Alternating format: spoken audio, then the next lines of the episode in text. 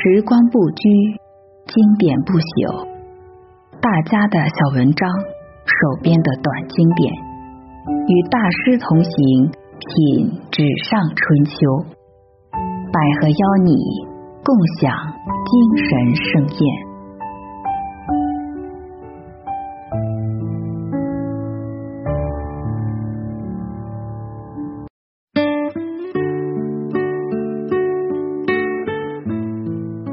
为您带来的是齐军的《粽子里的乡愁》。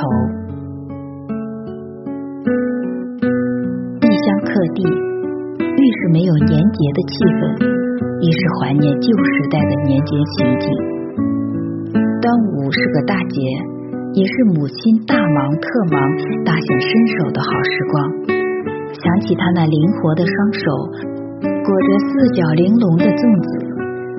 就好像马上闻到那股子粽香了。母亲包的粽子种类很多，莲子红枣粽只许包几个，是专为供佛的素粽。荤的豆沙粽、猪肉粽、火腿粽可以供祖先，供过之后称之为子孙粽，吃了会保佑后代儿孙绵延。包的最多的是红豆粽、白米粽、灰汤粽，一家人享受之外，还要布施乞丐。母亲总是为乞丐大量的准备一批，美其名曰“富贵粽”。我最最喜欢吃的是灰汤粽，用早稻草烧成灰，铺在白布上，拿开水一冲，滴下的热汤呈灰褐色。含大量的碱，把包好的白米粽浸泡在灰汤中一段时间，大约一夜晚吧，提出来煮熟，就是浅咖啡色带碱味的灰汤粽，那股特别的清香是其他的粽子所不及的。我一口气可以吃两个，因为灰汤粽不但不碍胃，反而有帮助消化之功。过节时若吃得过饱，母亲就用灰汤粽备成灰，叫我用开水送服，胃就舒服了。完全是自然食物的自然治疗法。母亲常说我是从灰汤粽里长大的。几十年以来，一想起灰汤粽的香味，就神往童年与故乡的快乐时光。但在今天。到哪里去找早稻草烧出灰来冲灰汤呢？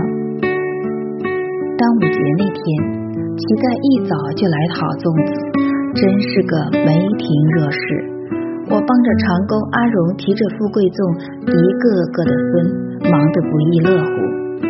乞丐常高声的喊：“太太，高声点儿，意思多给点儿。明里去了，暗里来。”积福积德，保佑你大福大贵呀！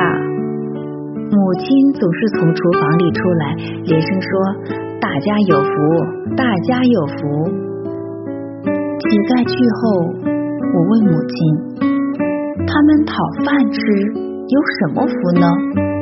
母亲正色道：“不要这样讲，谁能保证一生一世享福呢？”谁又能保证下一世有福还是没福？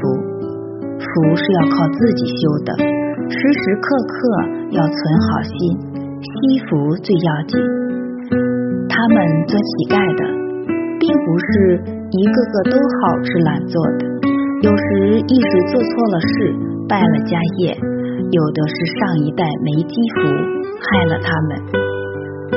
你看那些孩子，跟着爹娘。日晒夜露的讨饭，他们做错了什么？有什么罪过呢？母亲的话在我的心头重重的敲了一下，因而每回看到膝盖背上背的婴儿，小脑袋晃来晃去，在太阳里晒着，雨里淋着，心里就有说不出的难过。当我把粽子递给小乞丐时，他们伸出黑漆漆的双手接过去，嘴里说着“谢谢你呀”，眼睛睁得大大的，看我一身的新衣服。他们有许多和我差不多年纪，差不多高矮。我就想，他们为什么当乞丐？为什么我住这样的大房子，有好东西吃，有书读？想想妈妈说的，谁能保证一生一世享福？心里就害怕起来。有一回，一个小女孩悄声对我说：“再给我一个粽子吧，我阿婆有病走不动，我带回去给她吃。”我连忙给了她一个大大的灰汤粽。她又说：“粽是咬食的，帮助消化，我们没有什么肉吃呀。”我听了很难过。就去厨房里拿了一个肉粽给他，他没有等我，已经走得很远了。我追上去把粽子塞给他，我说：“你有阿婆，我没有阿婆了。”他看了我半晌，说：“我没有阿婆，是我后娘叫我这样说的。”我吃惊的问：“你后娘？”他说：“是呀，她常常打我，用手指甲掐我，你看我手上、脚上都有紫印。”听了他的话，我眼泪马上流了出来。我再也不嫌他脏，拉着他的手说：“你不要讨饭了，我求妈妈收留你。”你帮我们做事，我们一同玩。我教你认字。他静静的看着我，摇摇头说：“我没这个福气。”他甩开我的手，很快的跑了。我回来呆呆的想了好久，告诉母亲。母亲也是呆呆的想了好久，叹口气说：“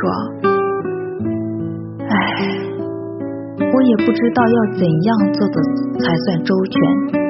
世上苦命的人太多了，日夜飞逝。那个讨纵的小女孩，她一脸悲苦的神情，她一双吃惊的眼睛，和她坚决的快跑而逝去的背影。时常浮现在我心头。她小小的年纪，是真的生命，还是更喜欢过乞讨的流浪生活？如果他仍在人世间的话，也许已经是年逾七旬的老妪了。人世茫茫，他究竟活得怎样？活在哪里呢？每年的端午节来临时，我很少吃粽子，更无从吃到清香的灰汤粽。母亲细致的手艺和琐琐碎碎的事情，都只能在不尽的怀念中追寻了。